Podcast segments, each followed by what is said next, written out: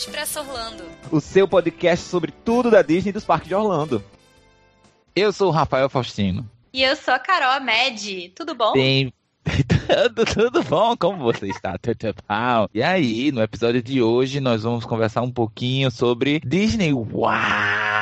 Uau! É por isso que vocês estão aqui, né? Tenho certeza. Exatamente. Não, gente, serinho, a gente vai conversar sobre um assunto muito legal hoje. A gente vai falar hoje com o Denis, que é pedagogo, mora atualmente em São Paulo, mas ele trabalha com escolas há muitos anos já. E ele vai conversar um pouquinho com a gente sobre a relação que tem a Disney o modelo de negócios da Disney com o modelo de negócios das escolas. Ou mais ou menos a como você pode aplicar os modelos de gestão, treinamento, etc. da Disney nas escolas. Exatamente, vai ser muito interessante fazer esse, esse, é, essa ciência da gestão da Disney com gestão de escola. Vai ser muito, muito, muito legal fazer esse paralelo. Eu estou muito é. ansioso. Sim, coisa que a gente nem nunca tinha parado para pensar que, nossa, o que, que Disney tem a ver com escola? E tem, gente. Não somente na, na entrega da metodologia e tudo mais, mas também com relação ao, ao físico, né? É, a, a, a, quem tá na. a quem é diretora, quem é coordenadora, quem é professor, a, a estrutura de uma forma geral, enfim, a gente vai falar sobre as escolas, a, o sistema educacional atualmente no Brasil. A gente vai falar sobre outros sistemas educacionais. A gente vai, enfim, a gente vai ver muita coisa muito legal e tudo sempre pegando a Disney como exemplo, pegando a Disney como modelo, e vocês vão se surpreender, tenho certeza, como a gente se surpreendeu na conversa também, vai ser bem legal. Mas, antes da gente chamar o Denis aqui, a gente tem, sim, gente, os nossos recadinhos. recadinhos. Então vamos lá, galera, que você. Galera que ainda não segue a gente no Instagram, ai, ai, ai, ai, ai, ai, vamos lá arroba Expresso Orlando pode, vamos seguir e vamos interagir com a gente não somente nos comentários, mas também nos stories e tudo mais. Além disso, nós também temos um grupo de WhatsApp. Então, no Instagram, no direct, pede a gente o link e vamos participar do nosso grupo de WhatsApp conversando sobre tudo Disney, né? E sobre roteiros e parques e filmes e tudo mais. Pois é, o nosso grupo tá sempre bem legal e bem movimentado, sempre notícias e além disso, a gente tem sempre que pedir, não importa aonde você está ouvindo nesse momento, mas não esquece de seguir ou de assinar o podcast para você poder receber sempre quando lançar um episódio novo. E Exatamente. caso você esteja ouvindo no iTunes, o que que faz, Rafa? Ranquei a gente com cinco estrelinhas. Por favor, uma Quem sabe rola uma balinha. Inclusive, a gente já teve uma nova avaliação que eu quero comentar aqui, sim. Entendi. Aliás, gente, não, pausa para agradecer. Porque assim, chegamos a 10 mil downloads, pessoal! Downloads Uau. únicos, 10 mil. Muito, muito, muito obrigada a todo mundo que tá aí baixando, ouvindo, acompanhando a gente. Sério, obrigada, gente. Obrigado, obrigado, obrigado. Gente, será que tem plaquinha? Eu quero uma plaquinha. Ai, o Spotify podia começar a fazer isso, né? Ou iTunes, não sei. Exatamente. Bom, eu não sei o nome da pessoa porque ela escreveu Miss Senhorita. Hum, Esse é o usuário. Então, Miss Senhorita, que deixou lá cinco estrelinhas, que disse que nós somos o melhor podcast ever. Então, muito obrigada.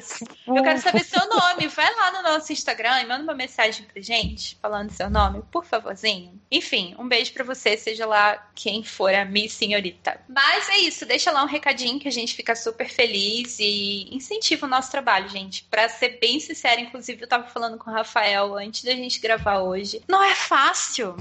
Não é fácil mesmo, gente. Dá trabalho. É, sabe, a gente a gente faz com muito amor, Uhum. né? E é só Uhum. por isso mesmo, porque a gente não ganha nada com isso. Ainda aceit- aceitamos patrocínio, né?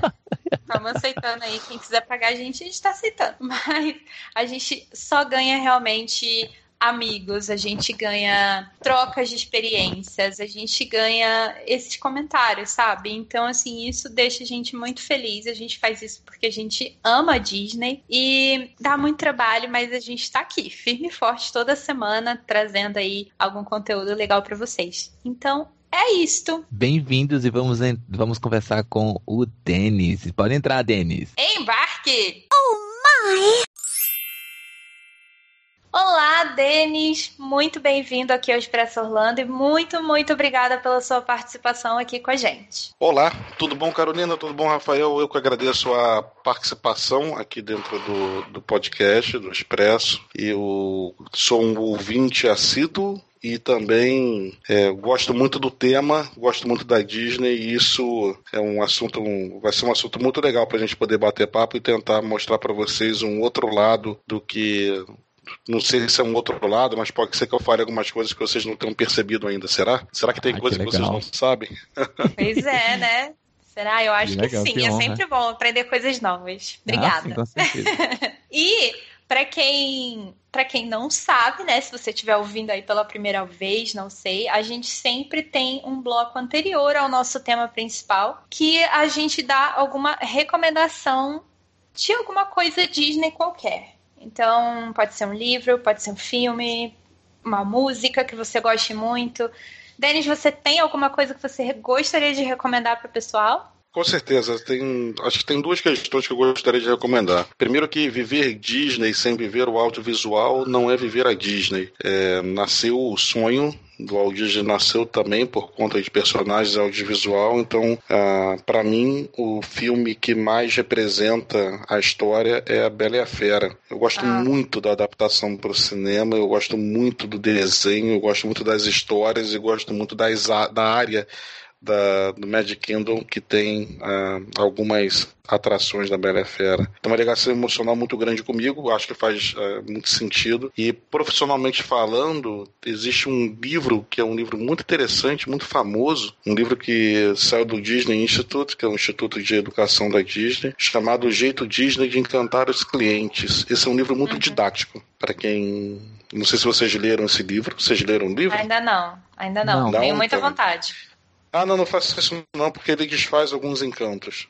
Ah, é? Não tem problema. ele é um livro muito legal, muito didático. Eu tô brincando essa questão de desfazer encantos, mas ele acaba explicando muita coisa do que sustenta a, a, os parques, o funcionamento dessa magia toda que tem dentro dos parques. É um livro muito legal para quem quer entender um pouco dos, dos bastidores. Estou brincando com essa questão de não ler, tá? Faz muito sentido ler. com certeza. E você, Rafa, você tem alguma recomendação hoje? Sim, sim. A minha recomendação é de uma série que está no Disney Plus. Né, ainda não chegou por aqui, mas a gente encontra modos de assistir, que é o Encore, que é uma série da uh, Christine Bell, que é a voz da Anna, né, no Frozen. Ela é super fã de musicais e tal, então ela produz essa série que é o seguinte: eles vão em cidades, né, e eles escolhem um elenco de uma, de uma peça de, de escola de high school. Então eles voltam, sei lá, em 1992, em 1980 e 2003, por exemplo. Então cada, cada episódio é um, eles vão para uma, uma cidade e eles é, reúnem o pessoal que participou daquela peça naquela época e eles refazem a peça. Então, assim, nos, uh, tem da peça da Bela Fera, tem o Legal. do High School Musical. Inclusive, essa, é, acho que um dos últimos episódios foi do High School Musical, quando terminou o High School Musical, o, o High School Musical The Musical The Series, né? A série que tá no Disney Plus, eles lançaram um episódio do Encore sobre o High School Musical. Então, pessoal já com 30 anos na cara, voltando para fazer a, série, a, a peça, né? Com. Eles têm cinco dias para reproduzir a peça, é muito, muito, muito interessante. Agora sim, aquele negócio bem amador mesmo, de escola, de escola uh, de colegial, então ninguém muito assim, ator, ninguém muito dançarino, ninguém muito cantor, mas é muito, muito, muito engraçado, é muito divertido. Eu sou ah. fã de reality show, né? Então adoro esse, esse formato. Legal, interessante. E você, Carol? Isso daí eu nunca vi. é bem então, legal. Eu, eu esses dias eu tava. Porque assim, gente, sinto muita saudade do Wishes. Muita mesmo. Sim. E aí, eu tava ouvindo a música, assistindo, na verdade, o vídeo do, do Wishes e eu me deparei com um vídeo desses relacionados que é um vídeo de cover no piano de um rapaz que tá tocando Wishes e Happily Ever After. Ele fez uma junção assim das duas músicas no piano e eu achei assim a coisa mais linda, sério, a coisa mais linda. Eu vou deixar o link para assistir esse vídeo para quem tiver interesse lá no expressorlando.com no, no post desse episódio aqui. Então, caso você tenha curiosidade, mas eu acredito que você buscando no, no YouTube Wishes Happily Ever After Cover, você vai achar. É muito lindo. Uau, Então, que é a legal. Que legal. Sim. Muito bom. It's magic! Mas, Denis, vamos começar a falar de você e vamos começar também nesse Vamos lá. primeiro bloco a fazer perguntas básicas, né? Então, assim, a gente quer saber qual é o seu parque favorito, qual é a sua atração favorita na Disney.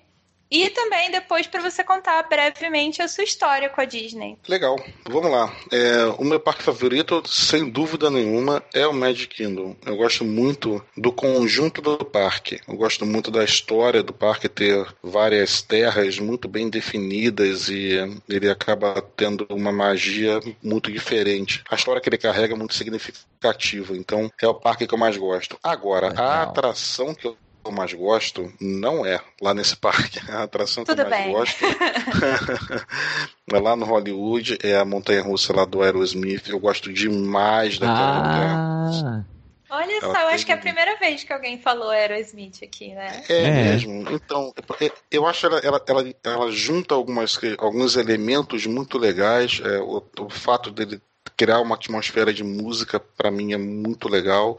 Uma música que não faz parte do dia a dia da Disney, então ele acaba te tirando um pouco de dentro da Disney é também. verdade. E o fato dele. de- é, essa atração ela é cheia de detalhes técnicos muito legais, sabe? Ela não tem. É uma montanha russa muito simples. Se a gente for ver mecanicamente o funcionamento, mas o fato dela sair rápido e com música, e de você poder escolher a música, e do carrinho dela imitar uma limusine, tudo isso coloca, me coloca dentro de um, de um tema muito interessante. Eu gosto muito dessa atração. Acho que é a atração que eu mais gosto. Mas eu Ah, não fui no legal. Star Wars ainda, então pode ser que eu Ah. e você é um fã? Então, eu do Star Wars eu desde pequeno, né? Eu sou um pouco mais Ah, velho, tá? Eu tenho que 44 anos, então eu vivo é, é, essa atmosfera de Star Wars eu desde muito cedo. Eu gosto muito de ficção científica. Uhum. É, eu trabalho no meu escritório dentro de casa. Eu tenho um, um escritório em casa, não é o único local que eu trabalho, mas eu tenho as minhas naves aqui do Star Wars no meu escritório. Uau, que legal. Então essa, Ixi, esse- então já era. Já vai pirar já. Já era, né?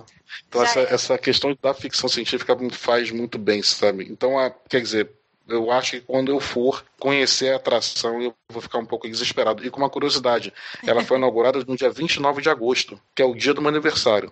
Uau! Olha, Uau! então legal. é isso. Então eu acho que é o destino. É o destino, vai ter jeito, né? Já tem alguma Não, data, previ uma previsão, alguma... Eu tenho a previsão de ida, eu estou tentando ir esse ano, eu não sei ainda se eu vou conseguir por questão profissional, mas se eu não for esse ano, eu vou ano que vem. É uma promessa que eu fiz para minha filha, que ela vai à Disney quando ela fizer 10 anos de idade, a gente já foi, ela tinha 5 anos, Ah, quando ela foi, e a gente prometeu que ia levar ela de volta quando ela tem quando ela tiver 10 anos, e Aham. ela esse ano faz 10 anos. Ah, legal, legal, legal. Então, e ela Ah, cobrou. Tem que levar. Ah, Ah, sim. lógico. Pessoa esperta, é. Não se faz promessa à criança sem, Não, não Tem- mesmo. tem- Tá. sem Tem que cumprir. Cumprir, né? É verdade. Fica aí esperando que a criança vai esquecer. Não vai, porque ela, ela falou isso quando ela fez 9. Quando ela fez 9, eu falei assim: então, pai, ano que vem eu faço 10, a gente vai pra Disney, né? Eu falei assim: nossa, E ela também gosta de. Star Wars? Eu- eu- ela, ela gosta, ela, ela assistiu o último filme, então. Não vamos discutir sobre o último filme, mas ela assistiu o último filme também comigo, assistiu o penúltimo, os três últimos ela assistiu comigo no cinema. Uau, que E legal. ela gosta também pra caramba. Ela é fã do Chewbacca. Ela Ah! o Chewbacca.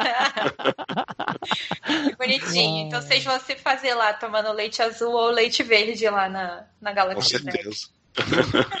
Com Certeza. Mas então, Denis, então conta pra gente aí como é que é. Você já falou brevemente, assim, quando você falou da Bela e a Fera, né? Que fez parte de um pouco da sua infância. Como é que foi? Você sempre assistiu aos filmes, cresceu com Disney, já veio para os parques várias vezes? Como é que é essa relação da Disney com você? Então, olha só que interessante, né? Eu, Bom, eu, eu vou falar umas coisas de nostalgia aqui, eu vou me pintar como velho da história, tá? É. Mas como quando era garoto, a gente não tinha TV a cabo, não existia isso, né? Uhum. Então, quando tinham pouquíssimos canais de TV, a gente assistia o que tinha. Uhum. E o Silvio Santos tinha um programa no domingo chamado, acho que era Domingo, domingo no Parque, que era a uhum. área infantil dele no domingo de manhã, que ele tinha sempre um bloco da Disney mostrando o que acontecia nos parques. Uhum. E eu lembro de criança, eu deitado no chão da sala, no sofá, o que quer que seja, assistindo isso para poder me imaginar lá dentro. Mas eu não podia ir, porque eu não sou de uma família que tem. que, que nasceu em berço de ouro. Então a gente. Eu nunca fui quando era criança. Mas aquilo sempre ficou na minha cabeça. A minha primeira vitrola, porque na, quando eu era criança e adolescente não existia. Eu vi o nascimento do CD tá bom? Antes disso era muita vitrola, e na minha casa era tudo movido a muita música. Eu, tenho, eu tinha muitos LPs e tenho ainda hoje na minha casa os meus LPs tenho aí os meus uns 150 LPs que eu tenho, mais que da minha coleção pessoal, mais a minha vitrola. Mas na época, quando eu era criança, a minha vitrola era uma vitrola do Mickey, vermelha, oh, que a caixa era na tampa da vitrola, que soltava a tampa e a tampa era a caixa de som, sabe? Então, quer dizer, é, esse mundo da Disney próximo sempre esteve. Quando eu tive 17, quando tinha 17 anos de idade, eu tive a oportunidade de ir à Disney pela primeira vez. E eu fui à Disney porque a minha. Uh, meu pai era separado e a esposa do meu pai, a minha madrasta, ia levar as minhas irmãs, que são filhas do segundo casamento do meu pai, para Disney. E as minhas irmãs são mais novas. Eu tinha 17, a minha irmã, uma delas tinha 7, a outra tinha 5 e ela não falava inglês e ela perguntou: Você quer ir para Disney comigo? Eu falei: É óbvio, claro que sim. o meu pai não foi, eu fui. E aquilo foi um, um mundo mágico para mim. Eu guardei essa experiência na minha cabeça. Isso faz quantos anos? Vamos fazer a conta. Você tinha 19... quantos anos? Você tinha Eu tinha 17, 1985, é, mais 17, a gente está falando de 1980, 1992. Olha. A primeira vez que eu fui. Uhum. Faz tempo, hein? A minha primeira vez faz tempo também.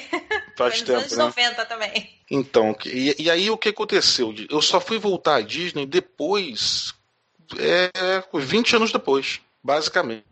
Eu tinha. Foi, não foi 20 anos, foi um pouco menos. Eu tinha 30 e alguma coisa, talvez em 2007, 2008 é que eu fui voltar desde 2008. E eu fui voltar quando adulto porque eu casei, minha esposa nunca tinha ido, a gente não tinha filhos, a gente falou assim, vamos lá, vamos. Então em 2008, foi 2008 que eu fui. Olha só que interessante, em 1992, depois eu retornei em 2008. E aí eu parei, não parei de ir. Porque uhum. eu comecei a enxergar a Disney de uma outra forma, os parques né, em Orlando, de uma outra forma, uma maneira de se relacionar com eles de uma forma diferente. Uhum. Eu conheci depois, eh, eu morava no Rio de Janeiro, eu sou carioca, mas eu moro hoje em São Paulo. Eu conheci um, um rapaz, um cara que tinha uma consultoria aqui em São Paulo, que me convidou para trabalhar com ele ele tinha ido à Disney fazer um curso do Disney Institute e ele falava sobre Disney no Brasil em algumas palestras, algumas coisas assim. E eu convenci ele a montar um evento na Disney para o setor educacional, a área que eu trabalho. Eu trabalho para instituições de ensino. Uhum. E nós montamos um curso. Na verdade, ele era muito responsável por falar algumas questões da Disney no curso. E eu responsável por amarrar o conhecimento da Disney para a educação. Como é que antes a gente. De você, desculpa te interromper, mas claro, antes claro. de você continuar, eu queria que você desse, uh, falasse um pouco desse seu background né? Porque ah, eu sei que você é formado em pedagogia, né? Mas assim, qual é a sua relação então com a parte educacional? Até você chegar aí, sabe? Legal. Pode fazer um resuminho assim. Do... Fazer um resumo do resumo. É, bom, vamos lá. É, eu quando quando moleque, quando garoto, eu, eu estudava é, numa escola e eu comecei a trabalhar na escola que eu estudava para poder ajudar a ganhar dinheiro, porque eu não tinha como ganhar dinheiro, né? E eu não pedia dinheiro para ninguém. Então eu comecei a trabalhar muito cedo para poder ganhar dinheiro, ajudar a pagar a escola, essas coisas, com 14 anos de idade. E isso ficou. É, minha relação com a educação começou aí. Quando eu fui fazer faculdade, eu fui fazer faculdade de engenharia. Mas numa universidade pública no Rio de Janeiro, Universidade do Estado, e eu não consegui concluir o curso. Na verdade, na metade do curso, eu abandonei para fazer pedagogia. Meus pais quase me mataram, obviamente, né?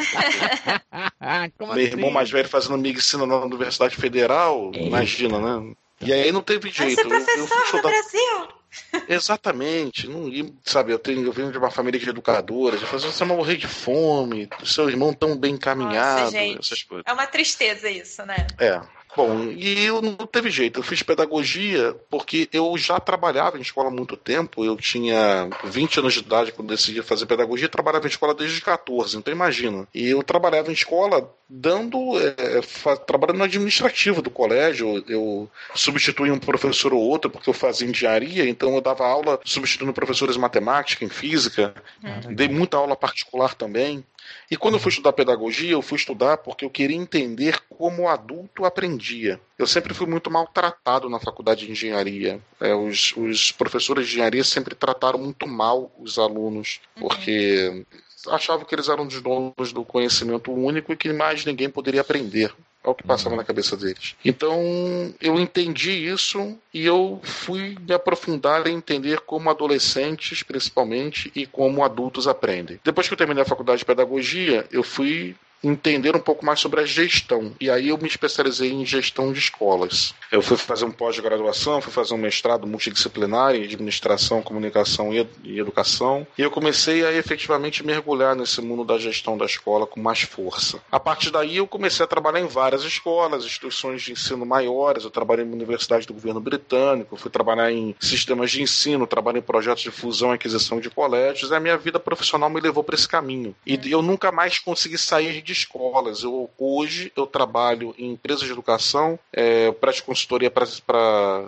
alguns sistemas de ensino e trabalho em algumas escolas também, ajudando essas escolas no seu processo de inovação. Quer dizer, como é que elas podem inovar no processo de atendimento aos seus alunos e no processo educacional. E a Disney quando eu retornei à Disney lá em, dois- em 2008, eu fiz uma amarração muito grande na minha cabeça, houve um estalo na minha cabeça. Assim, é possível enxergar o processo educacional funcionando dentro dessa empresa. Olha. E eu vi isso como turista. Depois disso, eu convenci esse, esse colega em São Paulo a criar o curso. Eu criei o curso com ele e é, fazendo essa amarração educacional, e a gente conseguiu provar para o mercado que, de fato, é, há muita similaridade para que a gente possa perceber entre o que a Disney faz no dia a dia e o que uma instituição de ensino faz ou deveria fazer. Eu levei algumas dezenas de gestores para poder estudar na Disney comigo, é, em cursos de uma semana de duração, muito intensos, e que aí dá para começar a destacar para vocês alguns pontos, sabe, de, de como a gente Sim, consegue sim. fazer paralelos, né?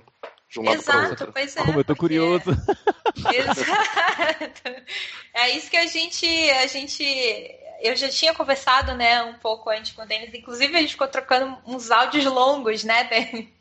É verdade, Porque é verdade. essa questão me deixou assim super interessada e eu tenho certeza que quem está ouvindo que gosta, enfim, da Disney também, o Rafael como professor também, né? Rafael também Uhum. é professor e coordenador, então é uma coisa que interessa a gente de uma forma geral. E você conseguir fazer esse paralelo com a escola, nossa, tô muito curiosa. Vamos com, com os exemplos aí. Vamos começar do princípio, tá? É, eu, mais uma vez eu vou tentar, assim, é, não desfazer nenhum tipo de magia da Disney, tá bom?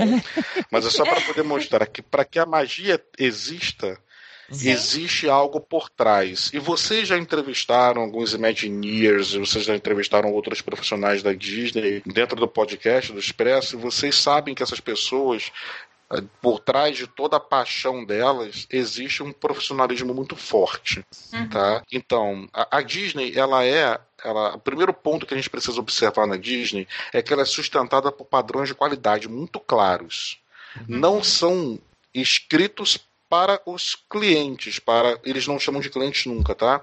Eles chamam de convidados. Uhum. Todos que entram na Disney são convidados. É, existe um- um- um- alguns pilares que sustentam todos os serviços que eles prestam em qualquer negócio que a Disney faz dentro dos parques. E esses pilares são segurança, cortesia, espetáculo e eficiência. Nessa ordem.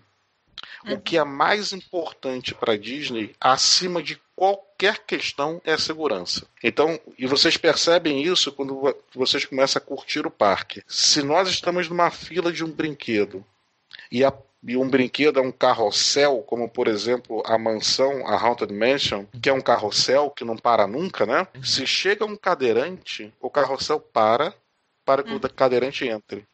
Esse é um processo de segurança. Uhum. Eles preferem estragar parte da experiência de uma porção de gente para poder garantir a segurança de um deficiente. Uhum. olha como o nível que vai o processo de segurança deles, tá bom? Realmente. Então, é, e isso não é algo que está escrito pra, para os, os, os, convidados que entram no parque, mas é algo que a gente percebe na prática. Então, tudo que acontece dentro da Disney tem o que de segurança. Vou passar aqui alguns exemplos básicos, tá? E aí vocês vão perceber a próxima vez que vocês forem. Se vocês perceberem as ruas de qualquer parque da Disney, a calçada ela tem uma cor diferente do asfalto. Sempre. Por quê? Porque eu tenho um degrau. Então, quando eu tenho diferença de nível, as cores têm que ser diferentes para poder evitar o tropeço. Olha, é verdade. Todas. É interessante, né? Uhum. Todos os meios fios da Disney, todos, todos, têm quina arredondada. Não pode ter quina viva. Não há quina viva dentro da Disney. Para evitar que você se machuque com mais, com mais veemência se você bater a cabeça ou o que quer que seja. Uhum. É, e alguns outros exemplos de segurança dados em segurança passiva, como por exemplo, dupla verificação em qualquer tipo de brinquedo que se movimente. E vocês percebem isso quando qualquer brinquedo que se movimente, antes do brinquedo partir, alguém faz o sinal na frente e atrás, e há sempre um é. cheque eletrônico, porque acende uma lâmpada, e há sempre um cheque físico. Uhum. Entende? Isso é um processo muito claro para que a segurança seja observada. Em segundo segundo ponto para eles vem a cortesia. Ser cortês para a Disney significa tratar cada convidado como sendo um cliente VIP. Ele uhum. sabe que você gastou dinheiro. Então ele não, ele sabe que você não tem, você não espera e você nunca aceitará ser maltratado lá dentro. Por isso que todos os funcionários riem sempre. O Verdade. sorriso e, e tem que estar presente. E o isso aí acho que é o mais perceptível, né? Porque é muito difícil você estar num lugar que as pessoas são tão simpáticas e tão legais e tão. que nem é quando você está dentro dos parques da Disney. Mas tem estratégia. Isso tudo funciona com estratégia. Porque claro. o funcionário não consegue passar muito tempo sorrindo. Ninguém é tão feliz muito tempo da vida, né? Vamos combinar, concorda comigo? Sim. Então, há uma rotatividade muito forte deles. Uhum. Essa rotatividade pode ser dependendo do cargo, dependendo do, do, do funcionário. É, ao longo do dia, ele trabalha um turno pequeno, descansa, depois volta, descansa, depois volta. Como os personagens, por exemplo, funcionam assim, tá? Uhum. É, eles têm turnos muito curtos já de ficar aparecendo, dependendo da época do ano, chegam a ter 20 minutos de turno somente, porque a roupa esquenta muito, né? E também, não só isso, né? É, às vezes é insalubre o trabalho que a pessoa faz, né? Uhum. Então, eles precisam precisa de uma rotatividade muito grande, tá? É, então, e até mas assim. mesmo dentro. Desculpa. Não, até mesmo dentro das, das atrações, né? Você encontra um funcionário na, na, na porta, no, onde fica a, onde recepciona os, os, convidados, né? Depois você já encontra, às vezes, mais tarde, o funcionário já lá dentro, onde ele já entra no carrinho, depois você encontra o, o funcionário, aquele mesmo funcionário, já é, na saída. O Nilson falou o pra Nilson gente, falou, né? né? A gente, é. O Nilson é, ele é ex-cast member da Torre do Terror e ele falava uhum. que ele fazia todas as funções que tem para fazer lá na, na, dentro da torre. E, e era um computador que avisava, né? Agora é hora de você ir para cá, agora é hora de você ir para lá. Ah, então. Exatamente. Mas essa, essa rotatividade, ela garante que você mantenha o sorriso por mais tempo, sabe? É uhum. proposital. Então, uhum. as frases que eles falam pra gente, elas são sempre amigáveis e decoradas. Verdade. Existem, existem frases que eles têm que falar, ou pelo menos precisam falar, sabe, ao longo do dia. Uhum. Então, quer dizer, a cortesia é algo que está em segundo patamar. Você percebe o seguinte: o cara só deixa de ser cortês quando a segurança está em primeiro, em primeiro lugar. E eu posso narrar um exemplo que eu vi. É, eu estava no Hollywood Studios uns anos atrás, show acontecendo. É, de fogos dentro do Hollywood Studios, quando era na praça principal. Uhum. Tem alguns anos isso, tá? Ainda tinha o um chapéu do Mickey, lembra do chapéu? Sim. Ficava lá. Uhum. E vem os funcionários, botam as fitas no chão para que você fique atrás da fita e deixe corredor para a pessoa passar, né? Sim. E um, um, um convidado ficou à frente da fita. Um cast member um, chegou à frente desse, desse convidado e pediu para que ele ficasse atrás da fita, que ele não podia Uhum. ficar ali. E ele não ficou. Esse cast member, ele imediatamente colocou as duas mãos para trás, ficou na frente do convidado e repetiu ininterruptamente: Senhor, o senhor não pode ficar aqui. O senhor pode ir para trás, por favor? Até o rapaz sair. E isso demorou um tempo, hein? Nossa. Isso demorou um tempo. Mas ele tinha que fazer isso. Mas a cortesia que, eh, que eh, certa parte a gente pode falar assim, mas ele foi rude porque ele tirou, etc. Porque antes dela vem a segurança. Segurança. Caraca, que massa. Entendeu? Então, que é massa. muito doido isso. Você quer ver um exemplo? Da próxima vez que vocês entrarem e forem assistir um show de fogos em qualquer lugar, tenta ficar parado durante 5 segundos no local de tráfego de pessoas. Você não É, fica. verdade. Já- o que já aconteceu comigo não foi ficar num lugar, foi eu querer passar, porque muitas vezes eu quero, é, é a hora que o show de fogos está para começar, a hora que eu quero ir embora, né? Para ir Uhum. embora antes da multidão. Uhum. E aí eu tento, mas assim, é difícil você conseguir passar ali quando tá chegando perto da hora do show, né? Porque é muita gente, muita multidão, os, os- as vias ficam bloqueadas e às vezes é difícil do cast member entender quem tá tentando achar um lugar e quem tá querendo só passar. E Verdade. às Exatamente. vezes eles eram daquela meio grossos assim, de tipo, você não pode vir pra cá, eu, eu só Então. quero ir embora. Você sabe o que, que eles falam? É, é, não é, é, você usa uma palavra que eles não permitem que seja usado nem em nenhum tipo de treinamento. Eles podem, eles foram, são às vezes grossos. Eles não dizem isso nunca. Eles dizem que eles são assertivos. Olha que Uhum. loucura. Aham. Eles são assertivos. É Uhum. porque tem que ser assim. É regra, é processo. Porque a segurança está em primeiro lugar. Nesse momento, ele pode ser mais firme na fala. Só nesse momento. Entende? É interessante, né? Nossa, eu tô. Em terceiro ponto, é, desse- desses pilares vem o espetáculo. É, percebe que a cortesia vem antes, né? Então, Uhum. entre o entregar um espetáculo perfeito e ser cortês e ser amigável e ter sorriso, a cortesia, essa amizade, essa proximidade vem antes, porque para a Disney o contato humano fala mais do que o espetáculo. E essa é uma Sim. grande diferença que a gente percebe quando vai para a Universal. Uhum. Na Universal, eles invertem o jogo. O espetáculo fala mais alto do que a cortesia. Uhum. Entende? Para a Uhum. Universal, o fato de você ter construído um espaço absolutamente impecável, uma atração tecnologicamente incrível, você pode aceitar que um funcionário não seja tão cortês ou que não tenha tanto funcionário te atendendo. Aham. Porque você está lá por conta do espetáculo, não está lá por conta da cortesia.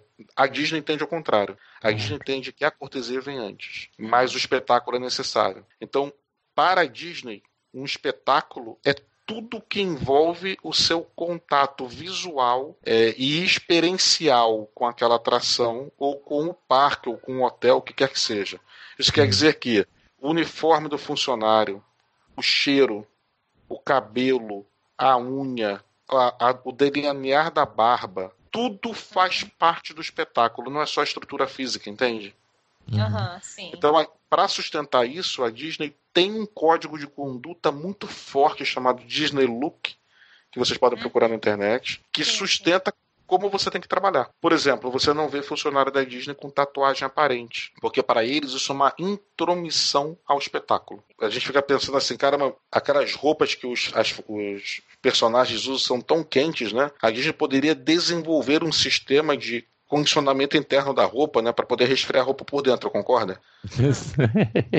Mas não pode, porque eles dizem que se uma criança abraça um personagem e o personagem está frio, quer dizer que não é real. Sim, Uau. Então, Gente, eu nunca tinha parado pra pensar nisso. Uau. Olha isso. Uau. é, a, a roupa quente faz parte da temperatura daquele que você está abraçando. Isso é espetáculo. Nossa. e faz todo sentido, é verdade. Nossa.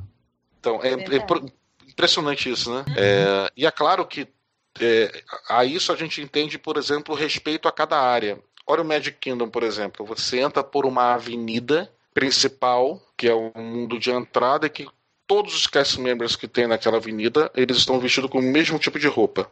Uhum. O uniforme que você encontra ali, você não encontra em outra área do parque. Quando você vai para para a área que conta, que tem a montanha russa da. Agora, vai, agora vou tentar lembrar né, os nomes certos. A área do futuro. O uhum, uniforme é Space Mountain. É, o Tomorrowland, né? É, é, o, uniforme, é, o uniforme é outro. E esses uniformes não se cruzam. Sim. Os cast members não circulam por áreas diferentes com roupas que não são da, daquela área. Porque é uma intromissão no mundo que não é deles, entende? Isso uhum. atrapalha o espetáculo. Sim. Então, Uau. tudo para eles é o espetáculo que, que sustenta. Mas antes do espetáculo vem a cortesia e antes da cortesia a segurança. Segurança, Sim. uau. E por último, como quarto pilar, é a eficiência. A eficiência é fazer com que tudo funcione da maneira perfeita. Uhum. É na eficiência que a Disney ganha dinheiro. É aí desse ponto. É na eficiência que faz com que ela tenha um processo de pagamento ridiculamente rápido, um processo de reposição de produtos que você não acredita como é que não acaba o produto da prateleira. né? Todo mundo sai comprando uma porção de coisa e não acaba o produto. como é, é que pode, né?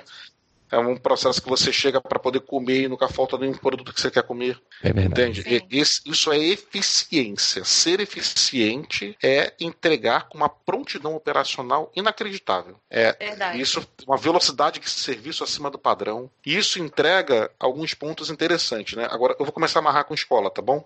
Uhum. Certo.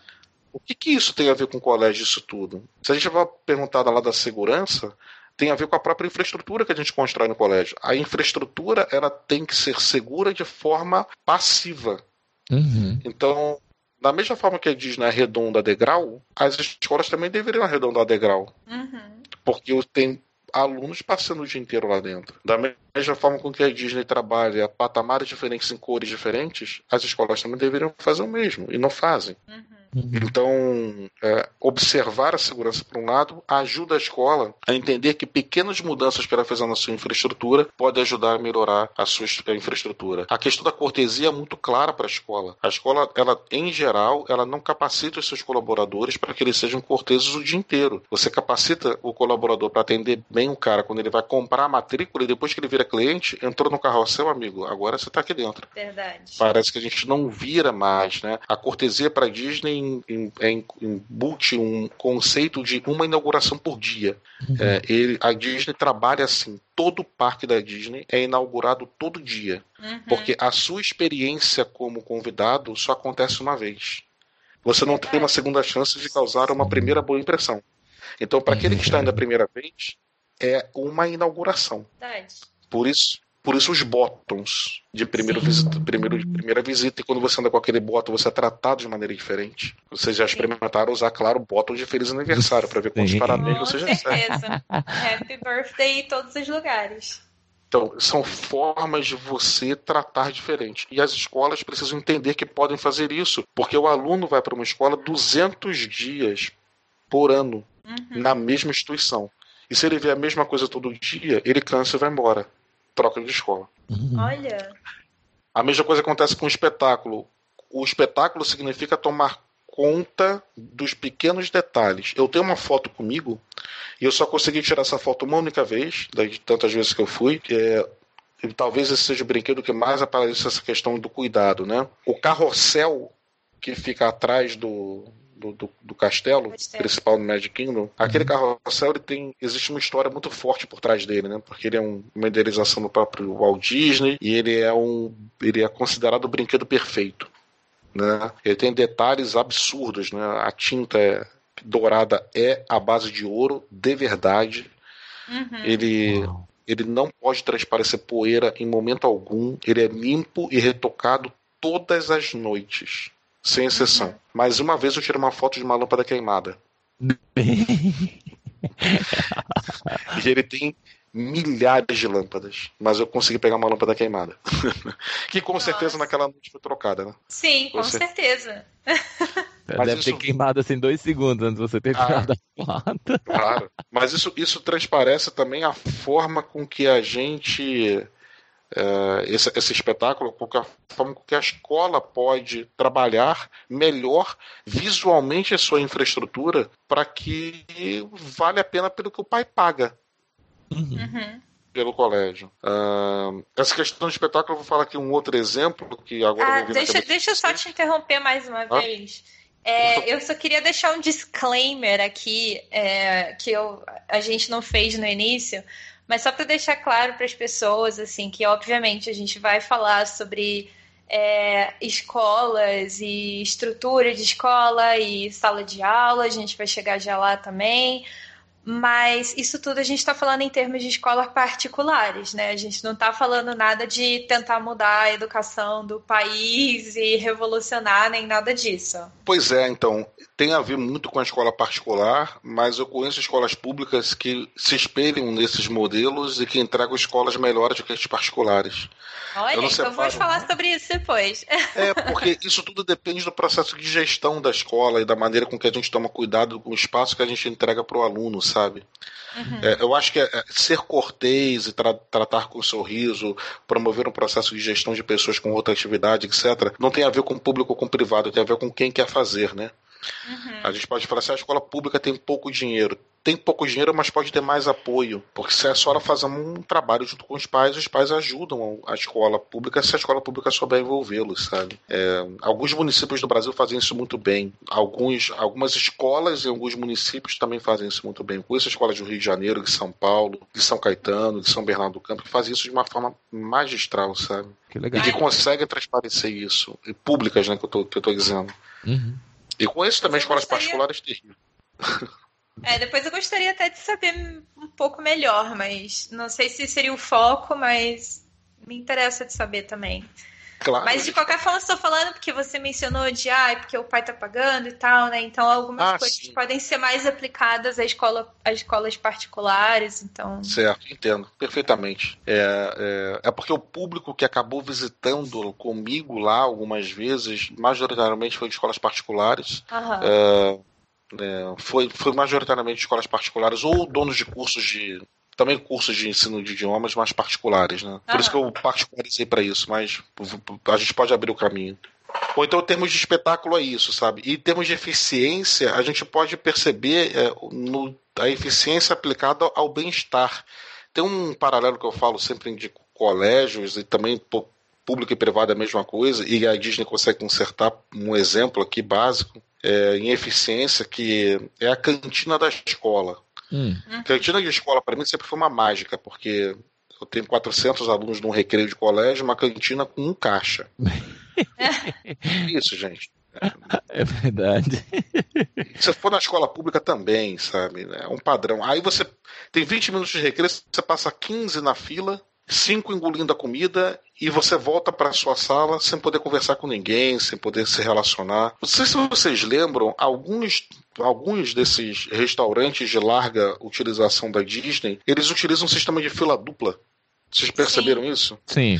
Todos dizer, praticamente. Praticamente, né? Você tem um caixa que atende o lado direito e o lado esquerdo, o lado direito e o lado esquerdo, o lado direito. Esse é um processo de eficiência. É um processo de eficiência feito para que você, ao fazer o pedido de um lado e do outro, você dá tempo para o cara poder escolher. Então o cara, em vez de parar na sua frente e começar a escolher, ele escolhe quando chega na sua frente, quando você pergunta para ele, ele já escolheu. Sim. O ganho de tempo no atendimento é fenomenal. E isso não muda em nada a estrutura. É, é, uma coisa só de observação de processos. Apesar de que aqui a gente pode falar que tem sempre aquelas pessoas que fazem questão de serem, de atrapalharem a vida alheia e querem chegar lá na hora que a pessoa olha para ela e olhar para o cardápio. Viu? Ai, né? Sempre tem porco, essas pessoas. Exato. Espírito de porco tem em tudo que é lugar. Tipo, a pessoa, você ficou aí, você tá aí há 15 minutos. É sério que agora que a pessoa tá falando com você, você vai ver o que, que você quer. Com a sua Sempre família inteira. Isso é verdade. Tem desses. E tem desses. Sempre tem uma desses. pessoa, né, com, com o cardápio para entregar o cardápio, para tentar agilizar, para evitar que isso aconteça, né? Exatamente. mesmo assim isso acontece. E em alguns restaurantes, inclusive, existe uma distância entre o caixa e o balcão. Sim. Porque uhum. enquanto você está caminhando até o balcão, a pessoa já está preparando o, seu, o que você pediu. Uhum. Porque apareceu no sistema dele lá dentro ele já tá pegando para poder agilizar ainda mais, sabe? Então, esses são processos que não gastam pessoas a mais, não gastam maquinários a mais, isso gasta inteligência só. E que pode ser aplicado para qualquer um dentro da escola que precisa agilizar o tempo de atendimento. Isso é um exemplo de eficiência, né? Uhum. Mas existem tantos outros exemplos de eficiência para poder ganhar velocidade em serviço, mas é mais ou menos isso. O que é falar de uma questão de espetáculo, que é uma curiosidade, vocês já perceberam que quando uma área da Disney entra em obra, é, mesmo que tenha tapume, esse tapume ganha uma obra de arte? Sim. Sim. É, isso é uma forma de você não deixar com que elementos externos invadam seu mundo. Então, a forma de você construir, e a Disney usa muito, na, na Epcot ela usa demais é, jardineiras com rodinhas embaixo. Sim. E ela cerca as áreas que estão em obras com essas jardineiras. De noite elas abrem as jardineiras, faz a obra, de manhã fecha de novamente, entendeu? Uhum. Esses são exemplos de espetáculo que podem ser feitos em qualquer local que está em obra. Eu estou falando de escola, mas pode ser, a gente pode traçar par- paralelo para qualquer local, né? Sim, sim, Quer dizer, com como é que certeza. você faz com que mundos externos não invadam o nosso mundo, né? Isso é algo importante. Com Então, quer dizer, certeza. Isso acaba sustentando. Isso é um primeiro, um primeiro capítulo do estudo da Disney, né? É sustentar isso. É su- o que, que sustenta toda essa magia? Sustenta quando a gente observa esses quatro pontos e eles levam isso a ferro e fogo: segurança, cortesia, espetáculo e eficiência. Caramba, eu já tinha lido sobre isso, mas nunca tinha pensa- pensado nessa questão de estar um acima do outro e tal. Achei muito, muito legal. Muito interessante mesmo. E, e quando você, assim, porque eu queria poder entrar agora no, no sentido do educação, da educação em si, sabe? Da, não da estrutura, que nem você estava falando, e gestão e tal, mas a questão de professores e sala de aula. É, do sistema edu- educacional, né? Que acho que a gente já ouvi, eu pelo menos assim, eu sou muito curiosa, então eu já li sobre alguns modelos de sistemas educacionais diferentes. Eu não sei muito com relação ao Brasil, porque sempre que eu pesquiso sobre isso, parece escolas de outros lugares do mundo. Eu imagino que no Brasil também tenha. Mas o que eu queria saber é o que você acha, assim, de uma maneira geral, desse sistema educacional que o Brasil tem hoje. Você diria que ele é um pouco, um pouco antiquado, sabe? Um pouco Pois é, a gente vem fazendo um esforço histórico no Brasil para poder tentar mudar isso, mas eh, não é muito fácil a gente mudar isso no Brasil pelo nosso contexto social e político também, que também historicamente é assim, né? Mas eh, vamos entender aqui uma, uma questão. Ah, é, primeiro, sobre esse ponto de vista da, da política pública, eu não vou ficar criticando ou falando bem ou mal de política pública, porque eu acho que esse não é o foco, mas eu acho que faz parte a gente, a gente entender que o nosso país ele tem uma, uma, um Ministério da Educação que foi fundado em 1930. Uhum. 1930 é ontem, não tem 100 anos o nosso Ministério da Educação. Tá? É, o nosso país foi descoberto em 1500. Então, óbvio que qualquer país europeu pensa em educação antes do Brasil. É, se- óbvio, óbvio que o país europeu que pensa em educação há mais tempo é a Inglaterra, porque lá foi o Reino Unido foi sempre o reino do mundo e Sim. a terra nunca se punha. Como é que é? O sol não se punha na terra da rainha. Era esse o lema, né?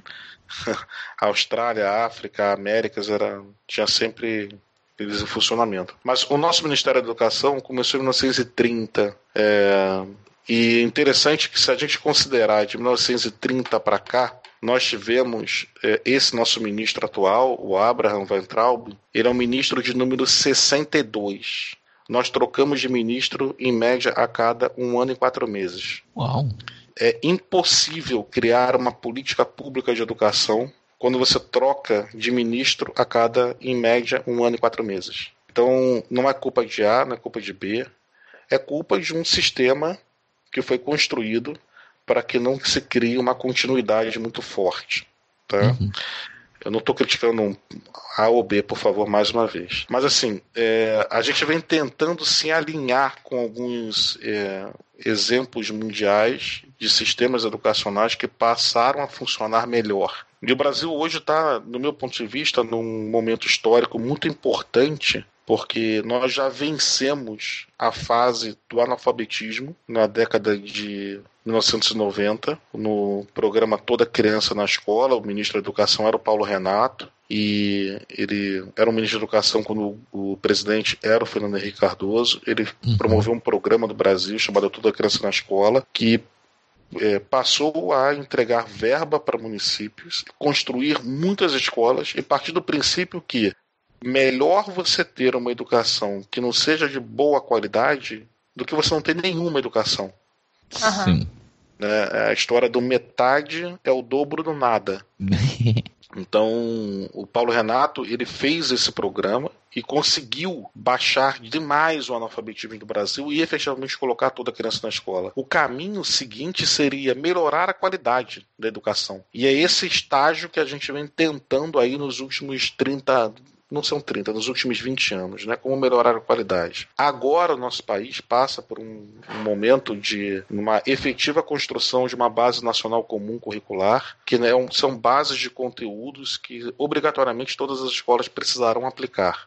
Uhum. E aí entra na forma com que a gente aplica. Uma coisa é saber o que eu aprendo, outra coisa é saber como eu aprendo. Né? Uhum. Então, a luta atual agora, que foi aprovada a base, é mudar o processo de ensino. Isso uhum. eu estou falando público e privado. Uhum. Beleza?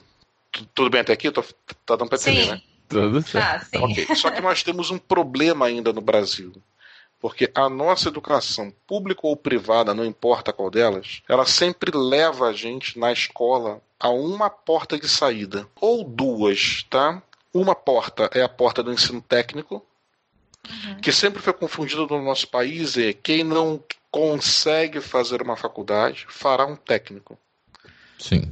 Ou aquele que socialmente não será aceito numa faculdade poderá fazer técnico. Porque uhum. você sempre tratou o técnico como sendo aquele que não será reconhecido socialmente, né? É, ou é claro que o vestibular.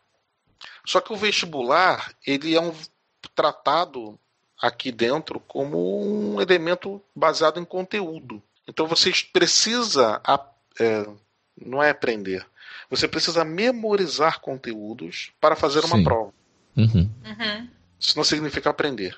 Não mesmo. É, um, alguns anos atrás, o, o, sistema de avaliação do ensino médio, o Enem, ele foi transformado num grande vestibular e que passou a normatizar o que todos precisam aprender. Aprender não, desculpa, memorizar. Memorizar.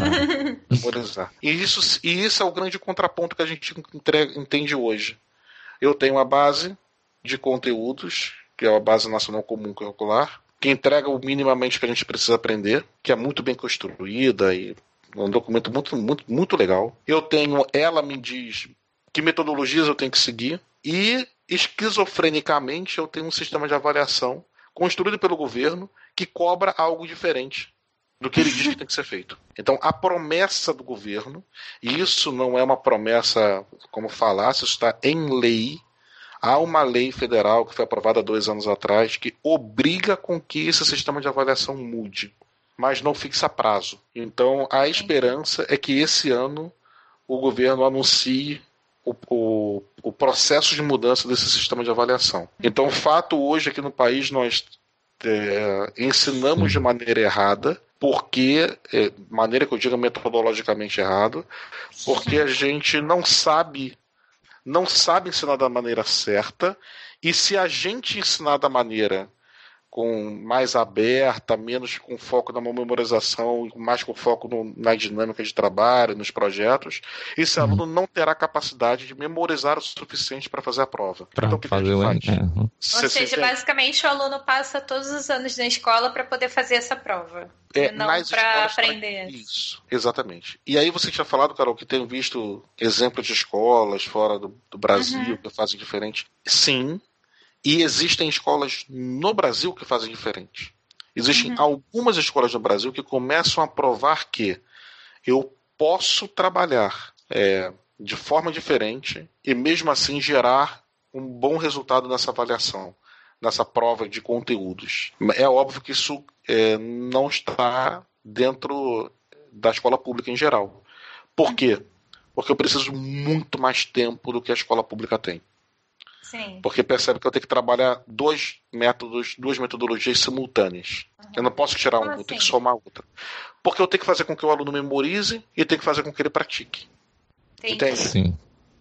Então eu tenho que, pra, basicamente, eu não vou falar duplicar porque não chega a duplicar o tempo, mas eu preciso de pelo menos um terço a mais do tempo. E a escola Uhum. pública não tem esse tempo. Não tem tempo porque não tem professor suficiente e porque não tem espaço físico suficiente. A escola pública não pode ter um tempo de aula muito grande. Interessante que você geral. falou não tem professor suficiente e. Desculpa, qual foi outro? Não tem espaço físico. Não tem espaço físico, mas você não falou da questão da estrutura da escola. Você sabe por quê que eu não falei? Porque Hum. a estrutura da escola ela é construída pela comunidade escolar. A gente quase sempre traduz uma boa qualidade educacional quando a gente vê uma, uma reportagem sobre uma escola no Japão, na Finlândia, Uhum. que, que a Finlândia então virou um modelo sensacional. Né? Não vou nem falar muito que eu tenho algumas críticas específicas sociais, mas assim, é, a gente e que são estruturas que são impensáveis de serem aplicadas em larga escala. Uhum. É, o nosso país é um país de tamanho continental. Uhum. O tamanho do Brasil é maior do que a soma da área de todos os países da Europa Ocidental. Uhum. Todos. Se você é. botar, você bota todos os países da Europa Ocidental dentro do Brasil, sobra área.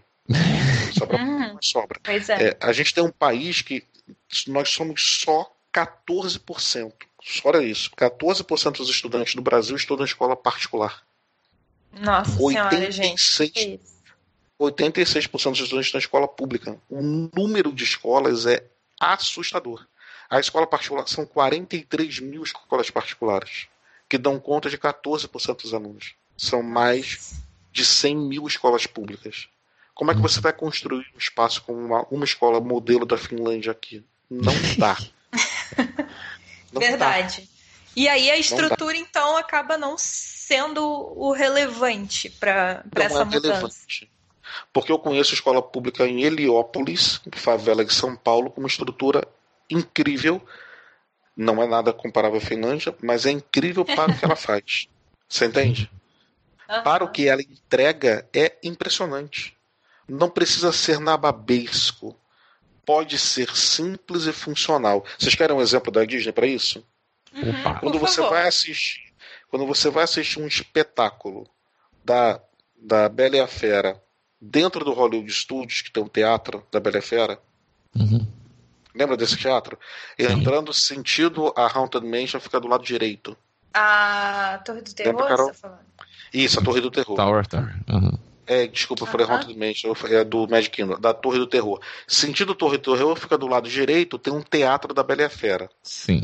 Esse teatro é um exemplo de eficiência, tá? É, esse, a, gente, a gente, não sei há quanto tempo vocês não entram nesse teatro, mas eu duvido que vocês tenham tido uma, é, uma memória de uma experiência de falta de conforto. Ele não é desconfortável, mas Uhum. os assentos não têm um acolchoamento. Não. Nem ele tem ar-condicionado. Não. Você entende? Ele foi Uhum. construído para atender o público sem ar-condicionado, e não é tão quente, e sem acolchoamento. E todos vêm. Ele é o exemplo clássico de que eu não preciso construir nada nababesco para fazer um teatro. Uhum. Uhum. Ou paralelo para a escola. Eu não preciso, numa escola pública, ter um teatro. A, a infraestrutura não é o essencial. Ela faz sentido, é óbvio que sim. O mínimo tem que ser respeitado. Se você pegar os quatro pilares da Disney, inclusive o espetáculo que tem a ver com a infraestrutura é o quarto, é, vem depois da cortesia, entende? Aham. Quer dizer, traduzir a cortesia como sendo aquilo que a gente toca o outro e fala com o outro é mais importante do que a infraestrutura, sabe? Então, vamos lá. Aí você perguntou sobre a qualidade educacional e. e É, minha eu perguntei sobre- mais assim, é, a, a sua opinião, porque ah, para a gente fazer, né, depois uma, uma, uma relação de novo com a Disney, com a. Eu acredito que daí não seria necessariamente desses pilares que você está falando, mas mais no sentido de você pensar fora da caixinha, sabe? Então, eu tenho uma resposta para isso, tá? Tudo começa tudo começa, e na escola não é diferente, com a missão. Tá? Qual é a missão? Qual é a missão da escola? Eu não estou falando da escola como um todo, estou falando de uma escola específica. Mesmo que seja uma escola pública ou que faça parte de uma rede, qual é a missão daquela instituição naquele local que ela está, conectada àquela comunidade? Uhum. Ou escola particular? Qual é a missão dela? Será que está claro para a escola qual é a missão dela? Será que está claro para todo mundo da escola qual é a missão dela? No dia que isso estiver claro, primeiro que ela souber qual é a missão, e no dia que isso estiver claro para todos, fica muito mais fácil da gente mudar esse contexto educacional. Uhum. Porque aí eu, eu, preciso fazer com que isso se radie. Aí olha o paralelo com a Disney. Qual é a missão da Disney? Fazer todo mundo feliz. Ex exatamente isso. A, palavra, a missão são três palavras: fazer gente feliz. Tudo que a Disney faz, tudo, tudo tem a ver com essa missão. Verdade tudo. Não há. Se, se você saiu infeliz, quer dizer que ela não cumpriu a missão. E eles ainda não... vão. E esse é o ponto, eu acho, sabe, que a gente tem. Que a gente pode falar aqui. Porque a gente, por exemplo, recebeu. Foi aqui? Não, acho que foi em outro podcast, mas que eu ouvi, se eu não me engano, foi no Disney BR, mas foi um convidado de lá, que depois a gente trouxe para cá também, que foi o Gabriel que falou, que quando ele trabalhava lá no, não sei se foi no Magic Kingdom, mas enfim, no, em algum dos parques, aconteceu o caso de um guest, né, um convidado, que tinha dado algum problema com as compras dele. Eu não me lembro direito. O Gabriel vai ouvir depois, ele vai mandar mensagem, vai, vai dizer que eu tô, tô, falando tudo besteira. Mas eu sei que no fim das contas, o manager dele falou para ele assim: é, ele tá a, o convidado tá com a notinha das coisas que ele comprou, porque não achava as coisas dele, alguma coisa assim. E ele falou: Ah, tá aqui. Então você pega a notinha, você vai pegar todas as coisas de novo que ele comprou e vai lá no hotel deixar para ele. Então, quer dizer, ele tava lá no dia do trabalho dele e a empresa autorizou ele de pegar todas aquelas coisas de novo e lá pessoalmente para entregar para o, o, convidado aquilo lá. Quer dizer, você não tem só o seu esforço para fazer um convidado feliz, não está só ali naquele seu ambiente. Ele, a empresa autoriza que aquela pessoa vá além você, quer, você precisa sair daqui para fazer isso? Sai daqui, vai. Precisa passar no Walmart? Passa no Walmart. Precisa passar passa não sei onde, só vai lá e deixa isso para a pessoa, porque esse, essa pessoa tem que ficar feliz. Porque tem que obedecer a missão, não é isso? Vocês já testaram a Disney com relação a isso? Já tiveram Uau. curiosidade? Por exemplo, vocês já testaram a Disney que perderam o carro de vocês? Um carro? Vocês já fizeram isso? É, o carro. Você chega num parque e tem um estacionamento do tamanho do mundo. Ah, sim. É. Você já perdeu o carro no estacionamento? Não. Não, não por muito tempo. Não, então, posso, eu vou dar um desafio para vocês e para todo mundo que ouve aí.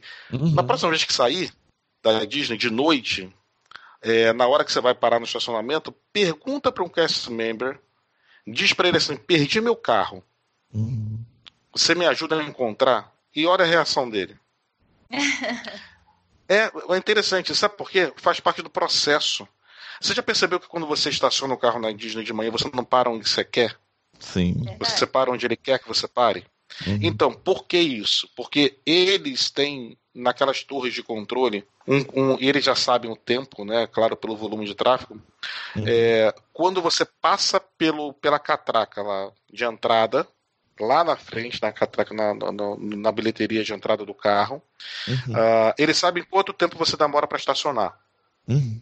Certo? E então eles cronometram quando abre e quando fecha cada fila. Uhum. Então, a primeira coisa que ele vai perguntar para você é o seguinte: cadê o seu bilhete de entrada? Quando você saca o bilhete de entrada, ele passa o rádio e pergunta em que fila tá parado o carro que entrou tal hora. Nossa. E ele sabe onde teu carro tá. Uau. Mas por eu... quê? A sua experiência de saída tem que ser tão boa quanto a de entrada, sabe? Uhum. Uhum. Nossa, e eu perdendo tempo tirando foto do, do da fila. legal, legal. E esse é mais um exemplo também daqui, dos funcionários serem uh, assertivos.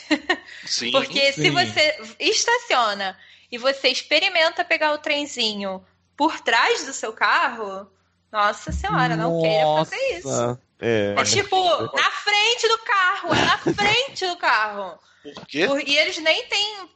Porque tem- se você um ficar ali, os carros que estão vindo para a próxima fila podem te atropelar, né, querido? Segurança. Então, se- segurança. Exatamente, Tem que ficar na exatamente. frente do carro, porque Nossa. na frente já tem, todo mundo já está estacionado, não tem mais esse problema. Exatamente. Mas Olha eles não falam isso simpaticamente, não. Também é bem assertivo. Bem assertivo.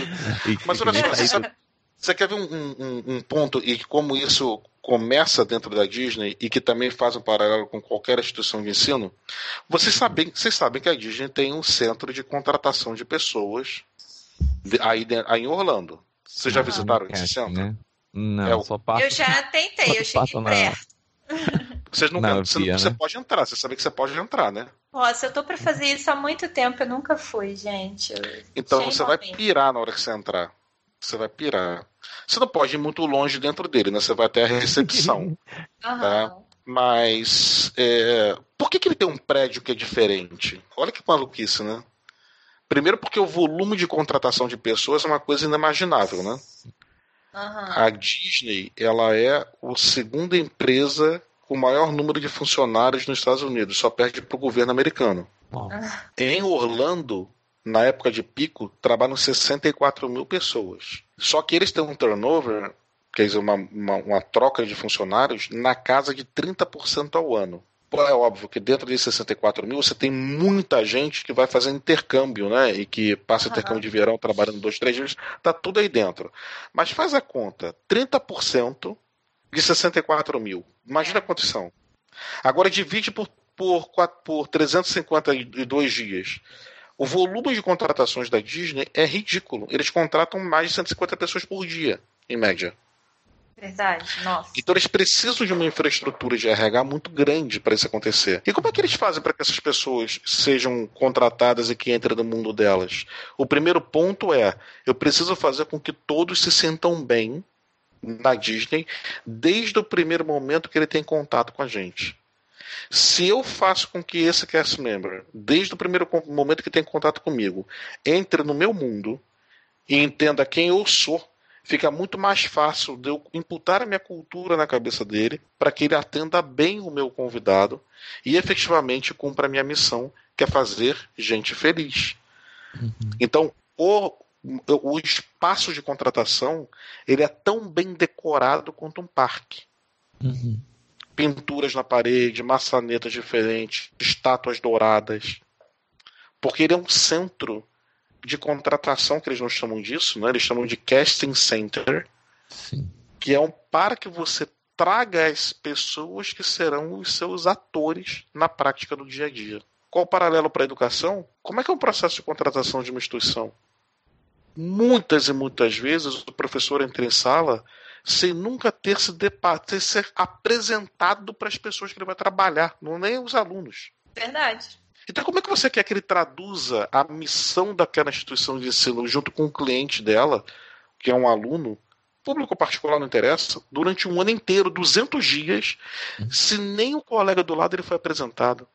Quanto mais a missão daquela instituição, quanto mais os desafios que aquela instituição tem, quanto mais dizer o que se espera dele. Você entende, Carol? Você entende, Rafael? Como é que é uma questão muito mais intrínseca Aham, com certeza. então, é o eu, eu acredito que o, a- a- o processo da metodologia educacional ele muda a partir do momento em que a gestão favorece para que ele mude. Senão eu vou ter um professor abnegado tentando fazer algo e remando contra a maré. E não uma Não, instituição. e eu que- vou dar. Eu vou dar até um exemplo aqui. Eu não sei se eu cheguei. Eu acho que eu cheguei a falar com você, Denis, do, do negócio que eu fiz, de uma aula que eu fiz. Não. Não sei. não. Bom, eu vou contar aqui. É, eu, para quem não sabe ainda, né, eu dava aula antes de vir aqui para Orlando, numa escola bilíngue. E aí eu tive uma, uma lição no livro que era sobre sustentabilidade. Eram para alunos de 11 anos, da sexta série, ou do sexto ano. E eu, particularmente, assim, nesse assunto, eu sei que é importante e tal, mas eu acho um assunto meio maçante, assim, meio chato, sabe, para falar. Porque, para mim, é uma coisa tão óbvia, sabe?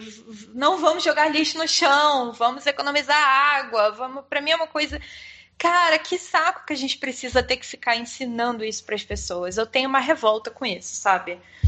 E e aí eu pensei, eu não tenho como dar, eu não quero dar essa lição simplesmente pegar e ler o que ele está tá dizendo, porque eu acho que vai ser chato, sabe? E não vai levar muito a, a algum lugar. E eu decidi fazer uma coisa diferente. Então eu peguei, eu passei para os meus alunos o filme da, da Disney, o Tomorrowland. Eu não sei se você assistiu esse filme. Assisti e adoro. Eu adoro esse filme também, eu acho ele eu sensacional. Adoro. E e eu passei esse filme para eles e depois eu conversei com eles sobre a filosofia é, que o Walt Disney tinha para encarar as coisas de uma forma geral no, no que ele fazia, que era a filosofia do yes if, né, que é o sim se. Uhum. Então, se você chegasse, se ele quisesse fazer alguma coisa e falasse, ah, então vamos fazer, e você falasse, ah, no, because, você já estava acabando com aquilo ali antes mesmo de começar, né? E você usar o lema yes if já dava uma, uma tipo assim, a, a gente vai precisar disso aqui. Se a gente tiver isso aqui, a gente consegue fazer. Então vamos atrás do que a gente precisa para fazer acontecer. Sim. Então, eu expliquei sobre isso para eles e eu falei com eles que a gente. A ideia seria o quê? A gente iria pegar é, aqueles posters que tem em escola que o pessoal. É, tipo mural, sabe? Mas não é o mural, que, gruda nas paredes assim para falar de eventos da escola ou qualquer uhum. outra coisa. A gente pegou esses, esses papéis, esses posters, a gente usou o verso, e aí no verso eles tinham que responder a pergunta que o filme faz que é se a gente pode. Tem uma cena, né, que a personagem principal tá lá, os professores falando de todos os problemas do mundo, e aí ela com a mão assim, em pé, tentando falar, e com a mão levantada, e o professor fala, e essa? Aí ela fala, can we fix it? Né, ela faz essa pergunta, quer dizer, a uhum. gente pode consertar esse tanto de problema que está acontecendo no mundo. Então eu fiz essa pergunta para os alunos e a, a, o que eles tinham que fazer era responder essas perguntas começando com yes if. Então eles tinham que pensar em coisas diferentes, né? Eu falei para eles tentem uhum. pensar em o que vocês quiserem, não, não precisa ser só assim, ah, se a gente não jogar lixo no chão, mas pode ser também, mas se vocês pensarem. E assim, eu tive respostas incríveis dos alunos, sabe? Alguns falando se a gente doar mais livros, se a gente for mais amigos das pessoas, se a gente abraçar mais as pessoas. Algumas coisas que você vê crianças de 11 anos, né, falando esse tipo de coisa. E e aí a gente usou a aula da professora de artes também para isso. Eu conversei com ela e aí eles fizeram um desenho, sabe? É, representando a resposta deles, e aí depois a gente pregou esses posts de volta nas paredes, já com a resposta deles lá para a pergunta. E aí teve uma das meninas que ela ficou tão empolgada e ela resolveu, ela falou que o pai dela conseguia muda de, de árvore para plantar e que se a, se a gente se eu quisesse, Sim. ela conseguia levar 200 mudas para a gente plantar. E eu falei, gente do céu, eu conversei com uma amiga minha que ela é jornalista e ela estava trabalhando na TV, tá trabalhando na TV ainda lá em Natal. E ela falou assim, Carol, se você levar esse pessoal para plantar, esses alunos plantar em algum lugar, só fala o dia, onde, hora que eu mando a reportagem de TV lá. A escola não deixou falou que ia gastar muito dinheiro fazendo tudo isso. Nossa. Aí eu falei assim, cara coordenadora, como é que eu chego para uma criança de 11 anos e falo, muito obrigada, a gente não vai plantar as árvores que você quer plantar. Eu, eu, não, eu, não, eu não posso fazer, falar isso para uma, uma aluna, sabe? Claro. Não... Claro. E aí ela ainda falou assim: ah, então planta aqui ao redor da escola umas três, quatro que foi o que a gente acabou fazendo, né? A gente tirou um dia, ela levou umas três, quatro mudinhas e tal. O lado positivo é que aí ela levou mudinhas a mais e eu acabei dando essas mudinhas para uma amiga minha que é professora de escola pública, que na escola dela não tinha muita árvore e tal, então as crianças dela plantaram lá também, enfim, foi uma coisa legal. Mas assim, a gente, eu fiquei me sentindo tão frustrada, sabe? Poxa vida. Pois é, você tá Aí você está percebendo que é isso que eu estou dizendo sobre a questão da, da gestão, né? Uhum. É, a gestão, quando trabalha a favor, ela empurra para que os professores façam. E ela contamina os professores também. Olha que questão interessante que você está trazendo do yes, if. É, é, lembra da sala de aula da escola? Lembra dos avisos que tem na parede das salas de aula? Em geral, os avisos nas paredes são todos punitivos. É proibido usar celular, é proibido você conversar, é proibido fazer aquilo. É proibido... E quando tem algum aviso que não é punitivo, é um calendário de prova, que é a pior coisa não faz na escola. e nunca o aviso diz que você pode, né? Nunca você diz assim, claramente, você pode perguntar, você pode questionar, você pode aprender. Só diz que você não pode. E por mais que a segurança na Disney esteja em primeiro lugar, não existe avisos punitivos. Verdade. Ou eles estão muito bem maquiados, porque as pessoas é que precisam ajudar nesse processo. Entende? Não é hum. o aviso punitivo que fará com que as pessoas. Mas, Denis, a gente. controle. Sim. A gente, a gente entende. É, eu achei ficou bem mais claro, eu acho. Obviamente, também a gente falou bem mais do que quando eu conversei com você da outra vez. Ficou bem mais claro a questão da importância da gestão para a escola num sentido geral, né? Para Sim, claro. Geral, incluindo influência também, obviamente, na, no, na metodologia, no ensino em si. Mas eu, eu queria saber agora de você, independente disso, com a relação que você enxerga, ou se a gente poderia utilizar de alguma maneira a Disney, não necessariamente parques, mas a Disney de uma forma geral, para aprimorar o ensino em si, dentro de sala de aula, sabe? Você falando como professor, Sei. digamos assim, entendeu? Como, por exemplo, okay. o, o, que eu então contei de exemplo, sabe? De você tentar inovar, tentar trazer, eu não diria okay, tecnologias, lá. mas assim, eu estava pensando em tecnologia, mas não é tecnologia. Tentar fazer diferente, né? Beleza. Eu posso contar para vocês de uma escola que tem nos Estados Unidos e para vocês para vocês entenderem como é que essa escola trabalha e metodologicamente e é óbvio que uma coisa sempre vem junto com a outra. Existe uma escola bem famosa aí nos Estados Unidos uh, que fica Atlanta, chamada Ron Clark Academy. Uhum. Eu visitei essa escola duas vezes, eu fiz dois cursos dessa escola. É, uma dessas vezes, inclusive, eu levei alguns educadores do Brasil junto comigo. Uh, a, Ron Clark, a Ron Clark é uma escola que ela fica na área pobre de Atlanta. Atlanta é uma cidade que tem uma, uma área pobre e uma área rica. Tá? É muito interessante a cidade porque ela realmente se divide entre pobre e rico. É fruto da segregação racial, etc, etc. Bom, essa escola fica na área pobre. É uma escola feita e construída por, por dois diretores, o próprio Ron Clark e a Kim Barden, que é a parceira dele. Eles são brancos de olhos claros e a escola fica num lugar pobre e 98% dos alunos são negros. É uma escola que tem uma metodologia educacional incrível, sob o ponto de vista de empoderamento do aluno, fazer com que o aluno participe, fale, conquiste o mundo e a partir das suas conquistas pessoais.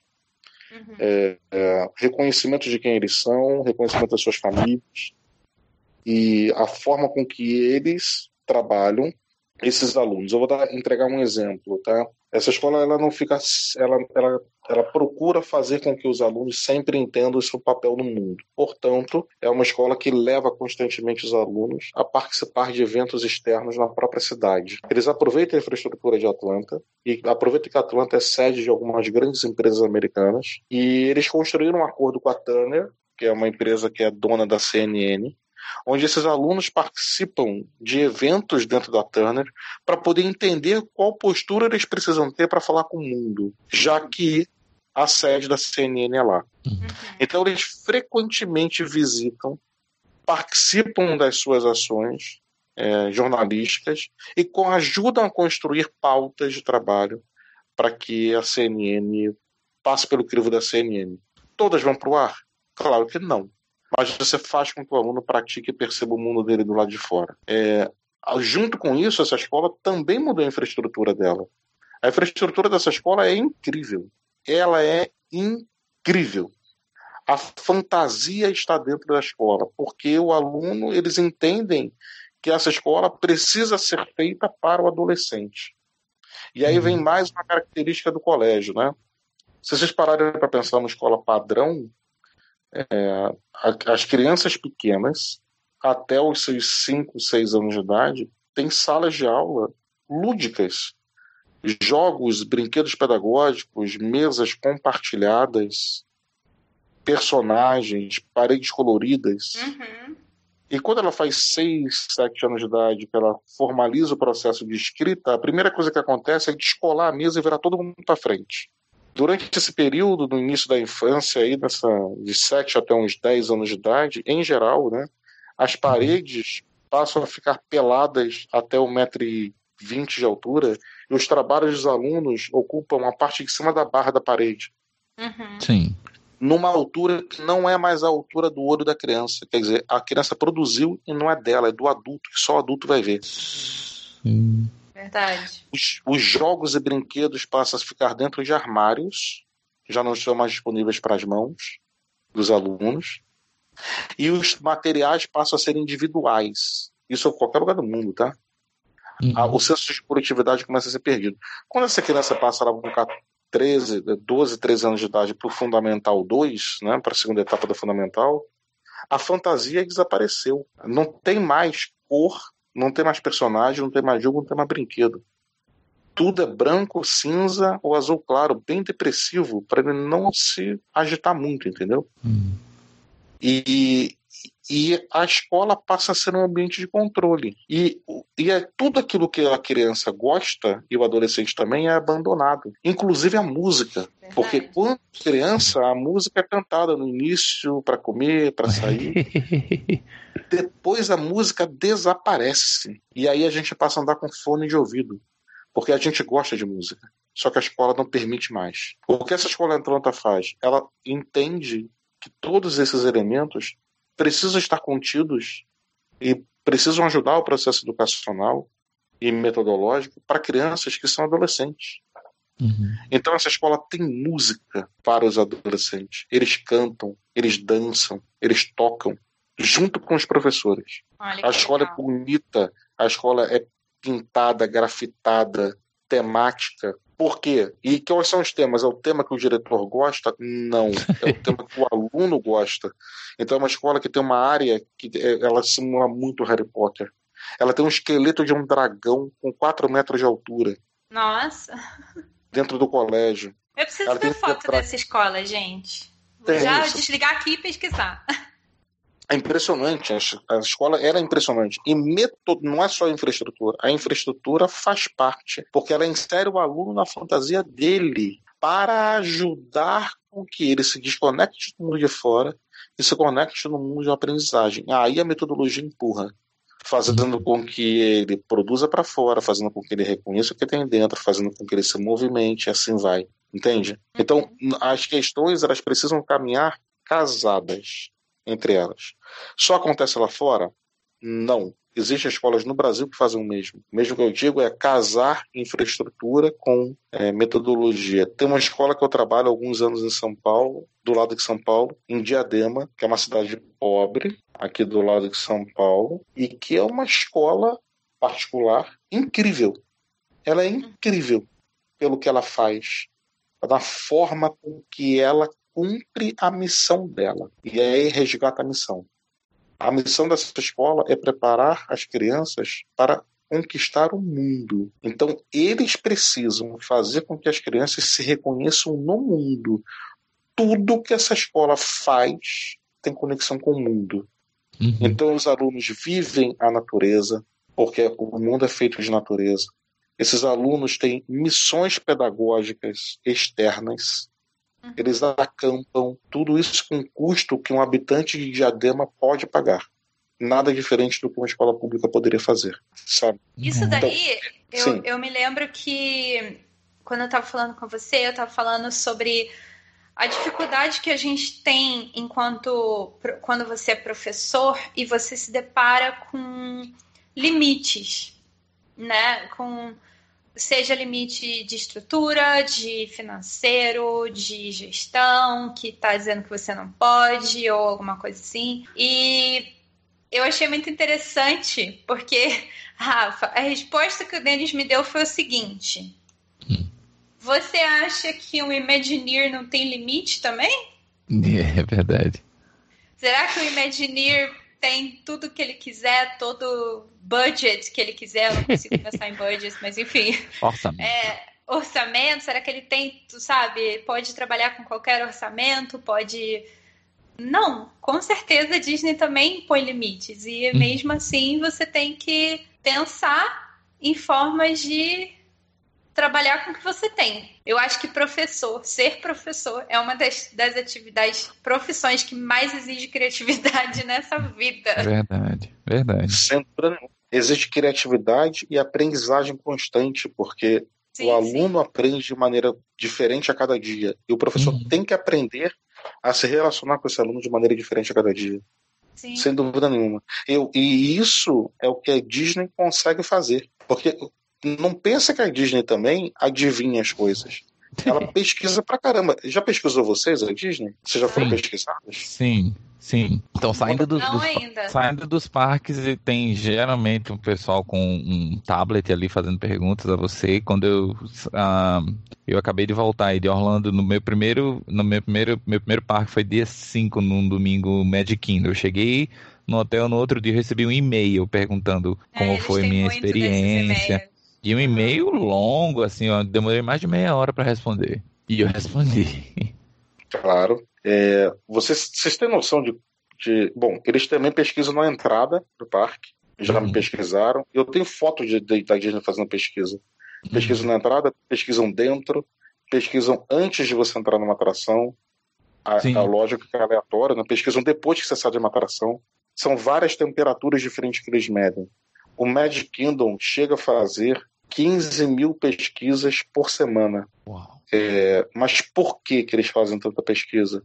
Porque eles precisam estudar o seu comportamento para poder te surpreender, entregar mais do que você deveria. Sabe? Eles sabem tudo de você. Eles sabem quanto, eles sabem pela sua etnia. Quando você entra no parque, estatisticamente você vai para o lado direito ou esquerdo. É, é bem interessante. É bem interessante. Eles sabem quando. E para que, que serve a pesquisa? Porque vocês. É muito difícil você pegar, por exemplo, um banheiro da Disney sujo. Uhum. Porque eles sabem quando o banheiro é usado e limpam antes. Uhum. Então eles têm. Eles, porque eles pesquisam. Então eles sabem o que eles têm que te oferecer. É isso que o professor não faz, em geral. Perguntar para o aluno. Entender dele o que ele deseja, a maneira com que ele gosta de aprender, saber quem ele é, dar espaço para que ele se coloque, entende? Uhum. Então, é- é- educacionalmente, a gente aprende com a Disney quando a gente começa a fazer esses paralelos, sabe? E tem mais um que- paralelo que isso que você falou me lembrou agora, que é o engajamento no sentido de, de exatamente de conhecer. É isso que você falou de perguntar, porque se você entra numa loja, por exemplo, na Disney, lógico, algumas exceções, mas de praxe, é muito difícil chegar um, um cast member e simplesmente falar, posso te ajudar.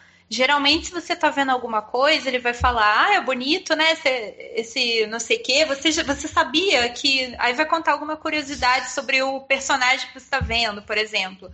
Para começar um diálogo. E geralmente, quando você tá na loja, é um diálogo que tá acontecendo. Aquele cast member tá perguntando sobre você, porque você não quer simplesmente aquilo ali. Ele quer saber sobre você, para sabendo sobre você, saber o que te oferecer e saber o que, que você gostaria de comprar e de levar para casa, né? Porque às vezes você parece procurar uma coisa, mas o que você quer não é de fato isso, Uhum. né? Porque Eu ele acho está te isso muito interessante. Exatamente. E, e uma outra, e uma outra questão, não é só assim que eles pesquisam, tá? Todos que estão, por exemplo, na limpeza, todos têm a obrigação de registrar ao fim do dia as perguntas que lhe ouviram diferentes. Nossa, É. isso aí eu não sabia. Eles têm que fazer isso. É Quer dizer, tem que fazer, porque eles são orientados a fazer. Vocês já visitaram um bastidor? Ainda não. É muito legal. É muito legal. É um pouco assustador? É um pouco assustador. Assim, ver uma princesa fumando, alguma coisa assim. ah, mas eu tô, é, esse, esse ano não passa. Eles passam por você, não tá nem aí para você, entendeu? Porque lá embaixo ele é um colaborador, mas é, o, o bastidor diz muito disso, assim, entendeu? É, a forma com que eles buscam essa, essa obsessão que eles têm em entender quem é você e te entregar os detalhes, sabe? É, tudo é feito no detalhe. Mas é feito no detalhe porque é tudo pesquisado. E quando você vai lá, você busca a perfeição, então eles tentam te entregar a perfeição. E o bastidor te mostra como eles constroem essa perfeição, sabe? É, uhum. isso, e é isso que a gente precisa entender que precisa levar para a escola, é, nesse processo de educacional, né? A uhum. obsessão uhum. do professor pelo detalhe, Verdade. que é dado, que é dada pela forma com que ele entende o aluno. Agora, se ele não entende o aluno, ele vai querer só levar o mundo dele, não o mundo do aluno. Verdade. Muito doido. Bom, né? Denis, eu acho que a gente vai encerrar depois de tudo isso. Porque a minha mente já tá assim. Baixo, não, galera. É bom pra caramba, não quero estragar o sonho de ninguém. Não! Imagina, ao contrário, é. Agora que a gente tem mais vontade de visitar os bastidores, que a gente tem mais vontade de ler os livros.